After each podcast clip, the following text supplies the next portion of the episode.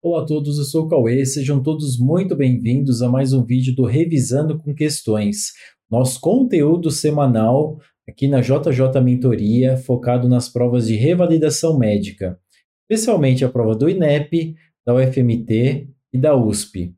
Só hoje vou trazer um tema bastante importante, com uma relevância no mínimo alta, que vem caindo bastante nas provas, que são as doenças reumatológicas. Hoje a gente vai discutir cinco questões das provas do INEP e da UFMT. São questões com enunciado bastante longos, tá, pessoal? São é, enunciados bem recheados aí, que nos traz um monte de informações para a gente poder, na maioria das vezes, fazer o diagnóstico diferencial. Então, vou pedir para vocês que tenham um pouquinho de paciência, porque os enunciados são bem longos, mas a gente vai trabalhar bem esses enunciados, tá legal?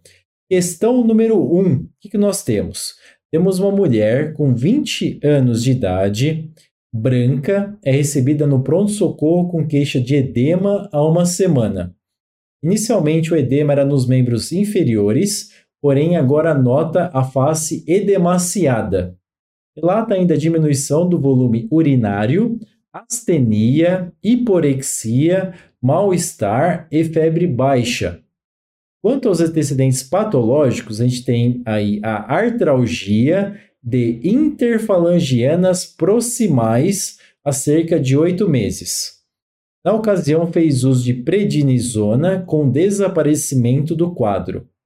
Não usa nenhuma medicação no momento. O exame clínico demonstra estado geral regular, hipocorada, edema de membros inferiores e de face. Na ausculta pulmonar, com murmúrio vesicular presente e simétrico, sem ruídos adventícios. Ausculta cardíaca com ritmo cardíaco regular em dois tempos, sem sopros. A pressão arterial igual a 160 por 110. A frequência cardíaca igual a 120. O abdômen flácido, sem visceromegalias e no exame no pronto-socorro, o que, que nós temos? A gente tem uma hemoglobina baixa, um hematócrito, hemoglobina igual a 8, hematócrito igual a 24, leucócito igual a 2,400, as plaquetas 100 mil, uh, a ureia 140, ou seja, lá em cima, a creatinina 2 lá em cima, o potássio 5,5, também acima do valor de referência. E a pergunta é: qual a hipótese diagnóstica para o caso? Ele colocava uma série de alternativas aqui para a gente poder trabalhar essa questão. O que nós temos então, pessoal? A gente pode identificar uma paciente jovem, do sexo feminino, branca, com edemas em membros inferiores e na face. Ela tem essa artralgia de interfalangianas proximais com melhora com o uso de corticoide.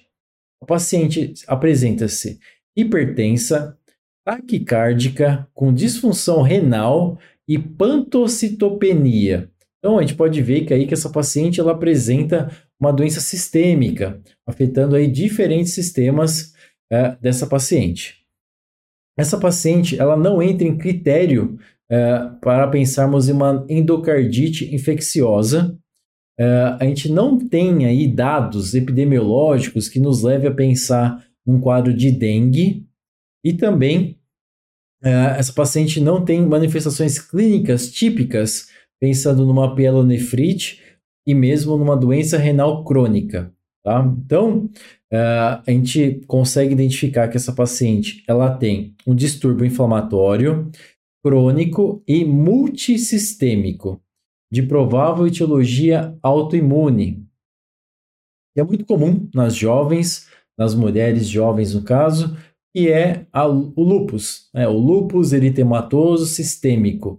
É sempre um diagnóstico diferencial quando a gente identifica uma pantostopenia, uma artralgia, especialmente quando ele coloca que é uma menina, uma moça, uma mulher jovem, é, a gente sempre tem que pensar em lupus, sabendo que é multissistêmico, uh, pode ser uma lupus que esteja afetando apenas os rins, ou uma lupus que esteja afetando a pele. Então tem uma série de coisas que a gente tem que pensar realmente em lupus, tá legal? Então, aqui no caso, as manifestações mais comuns uh, pensando em lupus, a gente vai pensar na artralgia, no fenômeno de Renault, no exantema malar, na pleurite ou pericardite. Pode também ocorrer o envolvimento renal ou do sistema nervoso central, além da citopenia hematológica. Nesse caso, a gente não tem, por exemplo, o fenômeno de Renault, também não temos o, o exantema malar e nem aí a pleurite. Mas a gente tinha uma jovem, mulher, é, com sinais de artrite, a pantocitopenia e o envolvimento renal, além da hipertensão e da taquicardia. Legal? Então, aqui é, seria importante a gente lembrar que o tratamento requer o uso de corticoides, algumas vezes também uh, o uso de imunossupressores. Legal? Então, qual é pós-diagnóstica? Alternativa é lupus eritematoso sistêmico. Questão número 2. Uma criança do sexo masculino de 6 anos de idade é internado em um hospital para investigação de púrpura palpável não pruriginosa, com lesões de tamanhos variados, acometendo bilateralmente região glútea e membros inferiores, incluindo planta dos pés.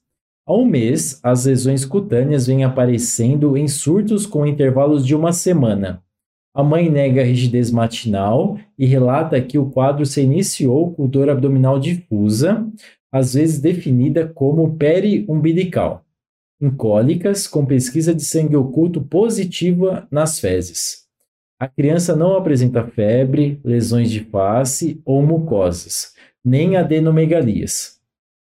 Não houve uso de medicações antes do aparecimento dos sintomas.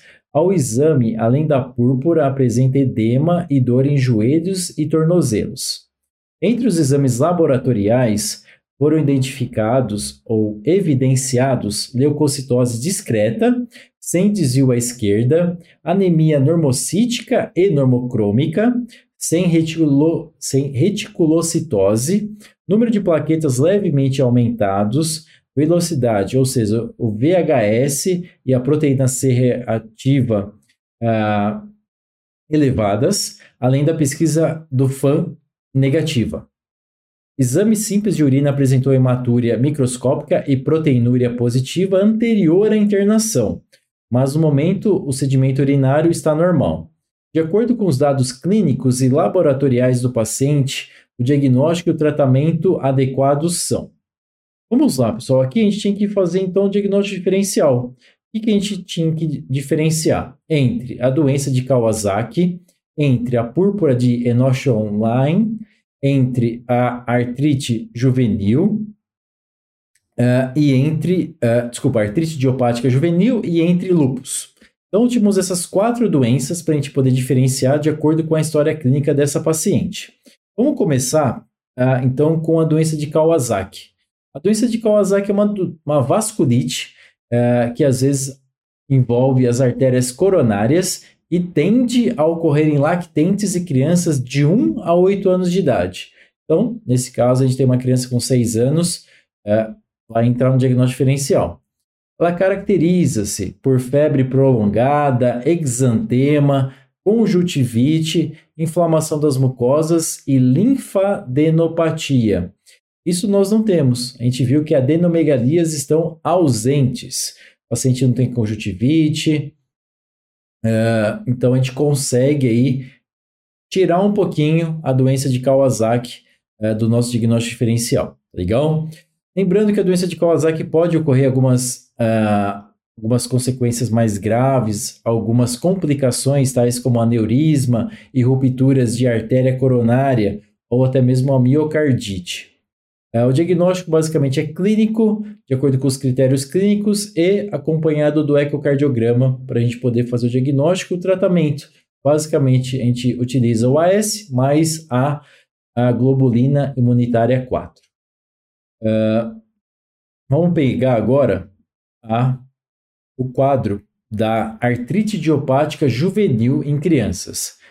Nesse caso, os sintomas tendem a aparecer uma artrite sinais de iri, iridociclite, adenopatia generalizada, esplenomegalia ou exantema é, inexplicado, uma febre prolongada, especialmente secotidiana. É, O diagnóstico da artrite idiopática juvenil ele é clínico, tá, pessoal? De acordo com os sinais e sintomas, a gente consegue fazer o diagnóstico. Esse daqui também saiu aí do nosso quadro clínico desse paciente, paciente com 6 anos de idade, que não apresenta adenopatia generalizada, que não apresenta esplenomegalia, então a gente consegue tirar aí uh, também a artrite idiopática juvenil. Em relação a lupus, pensando aí em lupus eritematoso sistêmico juvenil, é o lupus, lembrando que é uma doença que pode afetar qualquer órgão, uma doença multissistêmica, porém as manifestações clínicas iniciais mais frequentes, especialmente na lupus, no lupus eritematoso sistêmico juvenil, compreende uma febre prolongada, uma falta de apetite, perda de peso e comprometimento articular, de pele e dos rins. Tá? Então, isso é o mais comum. É, caracteristicamente, o lúpus eritematoso sistêmico juvenil, ele tem início até os 16 anos de idade. Tá? Depois de 16, a gente não vai mais pensar tanto no lúpus eritematoso sistêmico juvenil. Legal? Uh, lembrando que o lúpus uh, eritematoso sistêmico juvenil é a terceira doença mais frequente nos ambulatórios de reumatologia pediátrica. Fica atrás apenas depois da febre reumática e da artrite idiopática juvenil. Por isso que vai ser sempre uma doença importante quando a gente tem esse quadro clínico numa criança com artrite e outros sinais para a gente poder fazer o diagnóstico diferencial, tá legal? Vamos então para a púrpura agora. Se a gente for pensar na púrpura de Enoch Online, a gente vai é, ter uma série de manifestações. A púrpura, normalmente a púrpura de Enoch Online, ela causa é, uma púrpura palpável, que é mais comum em região de nádega ou glúteo e membros inferiores. É comum que haja uma artralgia mais uma artrite na região do tornozelo e joelhos são regiões mais afetadas. Também sintomas gastrointestinais, achado clínico, uma dor abdominal. Pode ter vômito, ânsia, diarreia, mas o mais comum é um quadro de dor abdominal inespecífica no primeiro momento. Em relação à doença renal, pode ocorrer lesão renal devido à deposição da imunoglobulina A, ah, que ela ah, causa uma deposição nos tecidos renais, uh, causando consequentemente o que a gente chama de nefropatia por IgA. Uh, e nesses casos, normalmente a gente consegue identificar também uma hematúria. Legal? A duração da doença ela normalmente ocorre num período de 4 a 6 semanas. É uma doença que tem sua fase ativa, pode ter uma fase sem realmente sintomas e pode vir a ocorrer novamente. No geral, é uma doença que tem um bom prognóstico, na maioria das vezes ela é autolimitada, tá? Então, se a gente for pegar aqui essas principais manifestações clínicas da púrpura de Enoch Online, a gente vê exatamente o que está no enunciado. A gente tem a púrpura palpável, a região de glúteo e de membro inferior. A gente tem essa artralgia ou artrite, a gente tem essa dor abdominal e tem a nefropatia por IgA, causando aí, é, mostrando para a gente alterações renais. Então, é, de acordo com o que nós vemos aqui, a gente consegue colocar como hipótese diagnóstica principal a púrpura de Enoch Online. Ok? Questão número 3. Uma mulher de 45 anos de idade com queixas de dores articulares há 5 meses Comparece ao ambulatório para mostrar resultado de exames. Seu quadro começou com dores em mãos e pés pela manhã, com melhora durante o dia. Evolui há um mês com um surto de dor em articulações interfalangianas proximais, punhos, cotovelos e joelhos, com sinais de flogose, que melhorou com o uso de indometacina por 10 dias. Ao exame apresenta hipocromia de mucosas, edema e sinais de flogose discreto em mãos, com presença de nódulos justa-articulares e ausência de deformidades. Traz exames complementares solicitados na consulta anterior, tais como hemograma com HB de, 10, de 11, perdão, ou seja, está um pouco abaixo, o VHS igual a 56 acima, a prova do látex para fator reumatoide positiva, a radiografia das mãos mostra redução da densidade óssea periarticular em articulações interfalangianas proximais e punhos. A paciente costureira teme não poder trabalhar mais. Qual medicação que poderia impedir a progressão da doença? Vamos lá, essa é uma questão típica do INEP, é uma questão que eu julgo como uma questão bonita. E o que, que a gente tem que fazer? A gente tem que uh, entender bem o enunciado, a história clínica, para a gente poder fazer a hipótese diagnóstica, a nossa principal hipótese diagnóstica, e tendo em vista essa principal hipótese diagnóstica, a gente vai então pensar na medicação que poderia impedir a progressão dessa doença que a gente colocou em pauta como principal hipótese diagnóstica, tá legal? Uma questão bonita, não é fácil, mas é, é, o tipo de questão que o INEP gosta de colocar. Especialmente o INEP, eu vejo que eles gostam, tem bastante questões dessa forma, tá legal? Vamos lá então, vamos esclarecer então qual que é, será a nossa principal hipótese diagnóstica, para aí sim a gente poder colocar a medicação correta que vai impedir a progressão da doença. Então, sem dúvida nenhuma aqui a gente tinha que pensar na artrite reumatoide, que é uma doença inflamatória crônica que pode vir a afetar várias articulações. A causa da artrite reumatoide basicamente é desconhecida e acomete as mulheres duas vezes mais do que os homens. Inicialmente, normalmente entre 30 e 40 anos de idade, sua incidência aumenta com a idade. Como que é feito o diagnóstico? Se a gente souber isso, nos ajuda muito, tá? Se a gente for pegar na literatura o Colégio Americano de Reumatologia, o diagnóstico da artrite reumatoide é feito quando pelo menos quatro dos seguintes critérios estão presentes uh, por pelo menos seis semanas. Quais são esses critérios? A rigidez articular matinal durante pelo menos uma hora. Tá? Então, isso é importante. Ah, a paciente teve rigidez matinal por dois minutos, teve alguma dificuldade e já melhorou. Opa, isso não é característico. A gente fala então por pelo menos uma hora. Artrite em pelo menos três áreas articulares. Artrite de articulações das mãos, ou seja, punhos, interfalangianas proximais e metacarpofalangianas entre os dedos e mão, tá legal? artrite, normalmente ela é simétrica, por exemplo, no punho esquerdo e no punho direito. Presença de nódulos, nódulos reumatoides, presença de fator reumatoide no sangue. Alterações radiográficas. Normalmente a gente identifica erosões articulares ou descalcificações localizadas em radiografias de punhos e mãos. Em relação ao diagnóstico precoce e o início imediato do tratamento, eles são fundamentais para que a gente não deixe essa doença ela progredir, causando uma série de complicações caso não seja tratada de forma correta, uh, seja, na verdade, diagnosticada e tratada de forma correta e rápida, podendo causar uma série de complicações e mesmo uma perda de qualidade da vida do paciente, com, por exemplo, mão em garra, o paciente aí acaba tendo uma série de dificuldades, legal? Então é importante que a gente faça a prevenção da incapacidade funcional e lesão articular para que esse paciente possa ter o retorno ao estilo normal de vida o mais rapidamente possível, legal? Em relação ao tratamento, tratamento a gente pode dividir em medicamentoso e não medicamentoso, mas pensando no medicamentoso, que é o que vai ser cobrado normalmente nas provas, vai variar muito de acordo com o estágio da doença ah, de acordo com a atividade e a gravidade da doença, a gente vai ter que trabalhar isso. Se é uma doença mais agressiva, quanto mais agressiva for a doença, ah, maior vai ser a intervenção. Tá legal?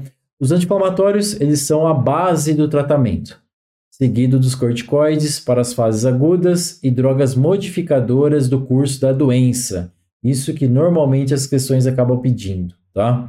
Uh, a maior parte delas são imunossupressoras. Uh, mais recentemente, a gente tem aí, mesmo no SUS, a gente tem a possibilidade de, em alguns momentos, prescrever os agentes imunobiológicos uh, que passaram a compor as opções terapêuticas, tá? Uh, eu já vi paciente, por exemplo, no SUS mesmo, utilizando Golimumab, que é uma das opções de agentes imunobiológicos para pacientes com artrite reumatoide, tá? dentre outros, tá, pessoal? Não apenas o golimumab. Uh, vamos lá. Uh, uma das opções, pensando em drogas modificadoras do curso da doença, é o metrotrexato. Tá? Então, não esqueçam isso. Tem medicações que ajudam, mas não uh, mudam a doença. Se a gente for pensar nos anti-inflamatórios, nos corticoides, eles ajudam, mas eles não mudam realmente a doença. Então, isso pode ser cobrado e é comum que é cobrado nas provas, tá? Então, eles não impedem a progressão da doença necessariamente. Então, pensando nas medicações que realmente vai impedir a progressão da doença, artrite reumatoide, que a gente tem aqui como alternativa? Alternativa A, aspirina, errado, não. B, colchicina, não.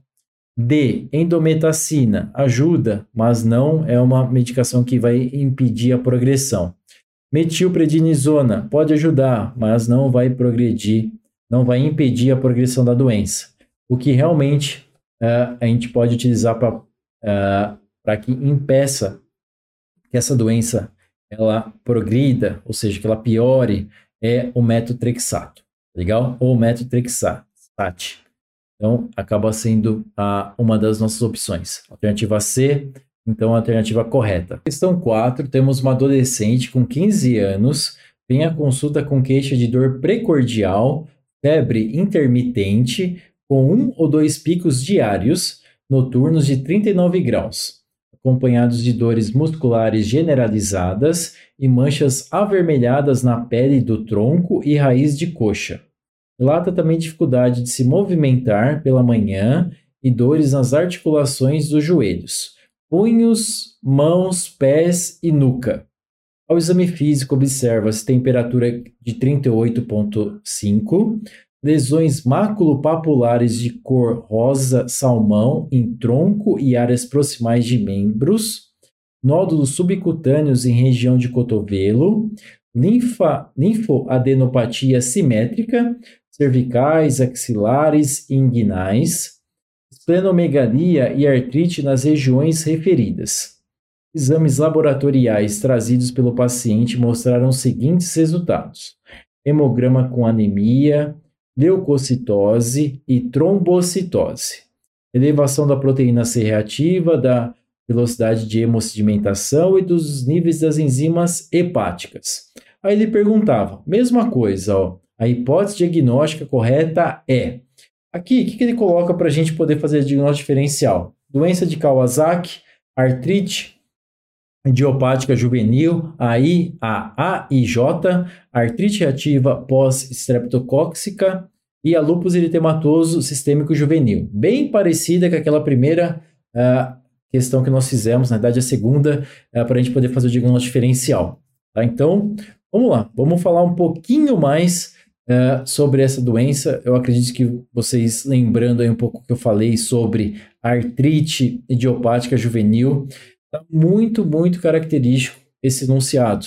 Pensando que na artrite idiopática juvenil a gente vai encontrar crianças ou jovens com sintomas de artrite, sinais de irodociclite, adenopatia generalizada, que é o que nós vimos na questão, pode aparecer uma esplenomegalia, um exantema inexplicado, uma febre prolongada, especialmente secotidiana, como nós temos nessa questão. Nesse caso, o diagnóstico é clínico. O paciente apresentou esses sinais e sintomas, a gente vai pensar na artrite uh, idiopática juvenil.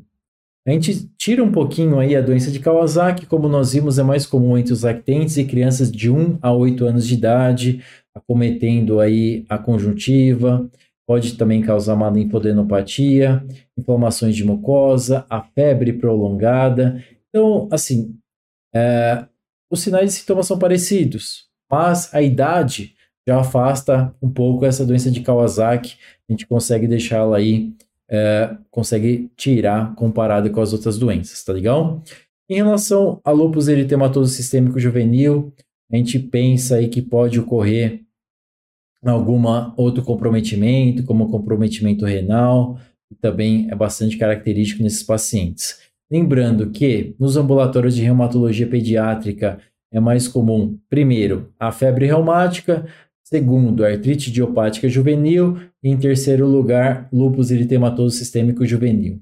Legal? Então, a artrite continua sendo o mais comum aí é, nos ambulatórios é, de pediatria, pensando nas doenças reumatológicas.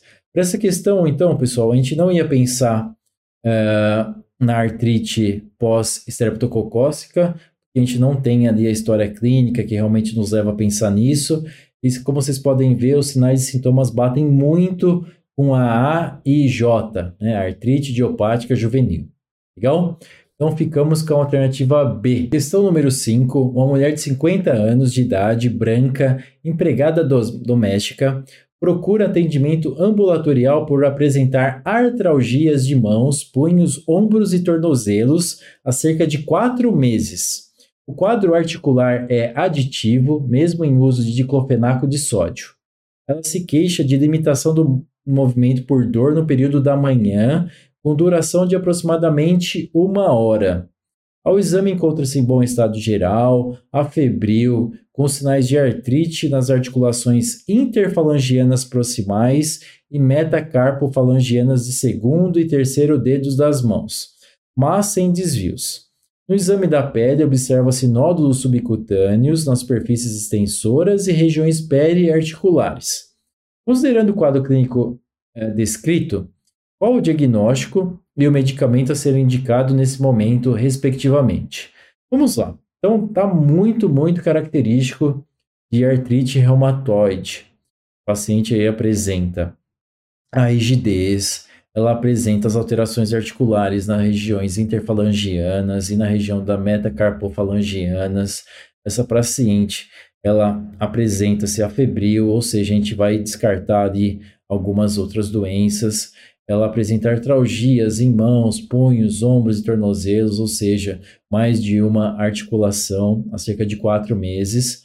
Então a gente consegue fechar aí o diagnóstico uh, de artrite reumatoide Uh, ela também apresenta os nódulos subcutâneos nas superfícies textoras e regiões periarticulares. Fechou, né? Realmente a gente consegue uh, identificar ali os sinais e sintomas que a gente espera numa paciente com artrite reumatoide.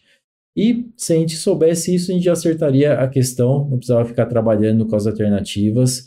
Uh, lembrando que o metotrexato é uma das opções, é uma das medicações que a gente usa para realmente impedir a progressão da doença. Uh, aqui ele colocou 7,5 miligramas por semana. Tá? Como alternativa, a gente tinha osteoartrite, a artrite psoriásica e a síndrome de Reiter. Então aqui a gente conseguia é, fechar realmente com artrite reumatoide, não tinha muito o que confundir. Se o paciente é, apresenta, provavelmente se fosse uma artrite psoriásica, ia apresentar lesões de pele também, que a gente iria pensar de acordo com as características Além das lesões de pele, também acometimento das articulações, a gente não vê isso. Em relação ao osteoartrite, o caso clínico é diferente, as características uh, das articulações seria um pouco diferente. E na síndrome de Reiter também a gente não teria todos esses sinais e sintomas que a gente vê aqui, tá legal? Então eu, eu acredito, eu não vou especificar muito de cada uma delas, porque eu acredito que tenha ficado muito, muito claro uh, para a gente poder pensar em artrite reumatoide. É, essa questão aqui eu coloquei mais para a gente realmente verificar quão importante a gente fazer o diagnóstico diferencial, colocar em pauta lá o que eu coloquei para vocês em relação aos critérios presentes uh, para a gente poder fazer o diagnóstico de artrite reumatoide. Vou passar rapidamente, tá? Mais uma vez, rigidez articular matinal durando pelo menos uma hora, artrite em pelo menos três articulações, artrite de articulações das mãos, punhos, interfalangianas proximais e metacarpofalangianas, exatamente como na questão, artrite simétrica, presença de nódulos reumatoides, a gente vê isso na questão, fator reumatoide positivo e as alterações radiográficas que normalmente a gente vai ver num caso mais grave, quando já tem algumas complicações, tá legal? Então, Uh, lembrando que pelo menos a gente espera que desses sinais e sintomas a gente encontre pelo menos quatro desses seguintes critérios, tá? Por pelo menos aí seis semanas. Essa paciente, no caso dessa questão 5, ela tem aí uh, a artralgia por um período de quatro meses. Então a gente conseguiria fechar aí sem dificuldades. Tá legal, pessoal? Então é isso. Pessoal, para a gente poder concluir então essa primeira parte das doenças reumatológicas, lembrando que normalmente ele vai pedir o diagnóstico diferencial. Ele vai colocar um monte de doenças reumatológicas e um quadro clínico bastante florido, com uma série de alterações, uh, ah, para a gente poder identificar quais daquelas doenças que ele colocou como diagnóstico diferencial é realmente a questão correta. Legal? Então, na maioria dos casos vai ser assim. A gente teve uma primeira questão que era lupus, depois uma segunda questão que era notion online, depois uma outra questão que a gente tinha que fazer a principal pós-diagnóstica e colocar a doença que iria realmente a doença não, perdão, a medicação iria mudar realmente a progressão da doença.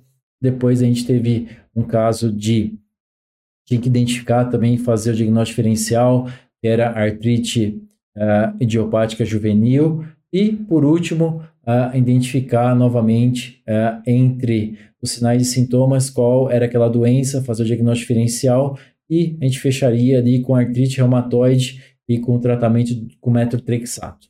Legal? Então é isso essa primeira parte. Vou logo vou fazer para vocês uma segunda parte das doenças reumatológicas, tá legal? Um grande abraço, ótimos estudos para vocês e até o próximo vídeo.